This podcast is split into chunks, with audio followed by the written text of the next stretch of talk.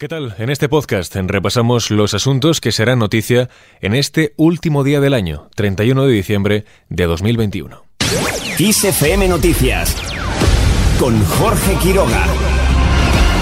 Cuatro comunidades celebrarán sin restricciones la segunda Nochevieja con coronavirus. El resto lo hará con limitaciones de horarios y de aforos, movilidad y también en el ocio nocturno, en un intento de frenar los contagios de la variante Omicron en plena sexta ola de la pandemia. Las restricciones, especialmente centradas en el ocio nocturno, han vuelto a ganar terreno. Galicia prohíbe reuniones entre no convivientes de 3 a 6 de la madrugada. Cataluña también ha decretado restricciones a la movilidad nocturna, algo que el Tribunal Superior de Justicia de Canarias ha rechazado. El ocio nocturno deberá cerrar a las 2 en Aragón y a la 1 en Euskadi. Como decimos, solo cuatro comunidades han evitado incrementar las restricciones de cara a Nochevieja. Son Madrid, Castilla y León, Castilla-La Mancha y Extremadura. Esta última comunidad, el presidente extremeño Guillermo Fernández Vara asegura que prohibir fiestas de Nochevieja o cerrar establecimientos a la una o a las dos no vale para nada. Que esto no se regla de verdad, abriendo o cerrando. ¿Alguien piensa de verdad que porque en vez de a las dos se cierra a la una, eso cambia? Si la gente lleva allí desde las 8 de la tarde o de las 9? ¿De verdad alguien piensa que eso es así? Eso no vale para nada, porque los contagios hoy están produciéndose en todas partes. Las únicas recomendaciones que realizan desde el gobierno extremeño es que las mesas no sean de más de 10 personas y que los núcleos de convivientes que se reúnan sean los menos posibles. Vamos ahora con otras cuestiones. La luz bajará casi un 30% para cerrar el mes más caro de la historia. Según los datos del operador del mercado ibérico de la electricidad, el precio será de 140,82 euros el megavatio hora.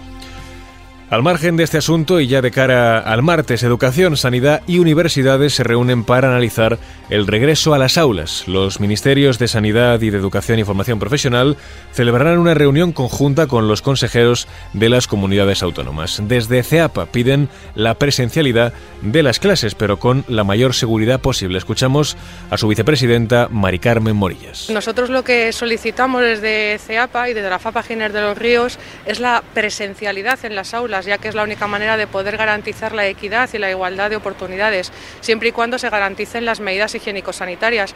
Pero para eso hay que dotar a los centros educativos de recursos, tanto materiales como humanos, para poder garantizar una vuelta segura a las aulas.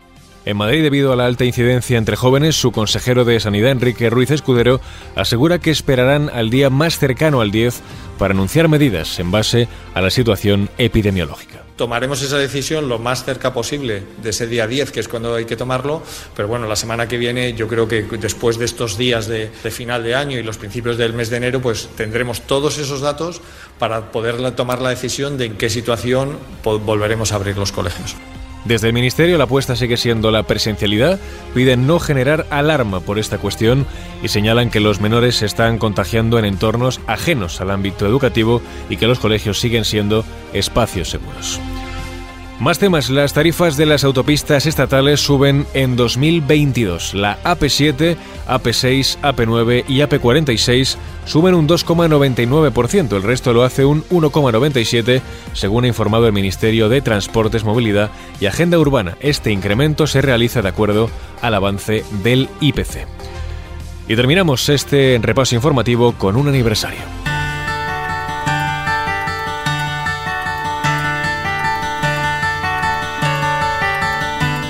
You fill up my senses like night in forest. Hoy se cumplen 78 años del nacimiento de John Denver. El cantante y compositor de country navegó hacia el éxito comercial a mediados de la década de 1970, cantando canciones sobre sus amadas montañas rocosas y la vida sencilla en el campo uno de los iconos del country norteamericano y que perdió la vida a los 53 años en un accidente aéreo. Un apasionado de la música, pero también una referencia fuera de ella. Sus esfuerzos por la paz y la desaparición del hambre le llevaron a escribir a Ronald Reagan y también a Mikhail Gorbachev para que destinaran más dinero a solventar los problemas del hambre que a las armas. Intentó estrechar lazos entre las potencias enfrentadas en la Guerra Fría y destacó por su labor humanitaria y por buscar también la paz mundial. Con el recuerdo a John Denver lo dejamos más información en los boletines de Kiss FM.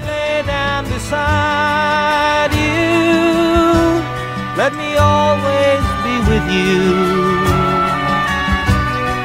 Come, let me love you. Come, love me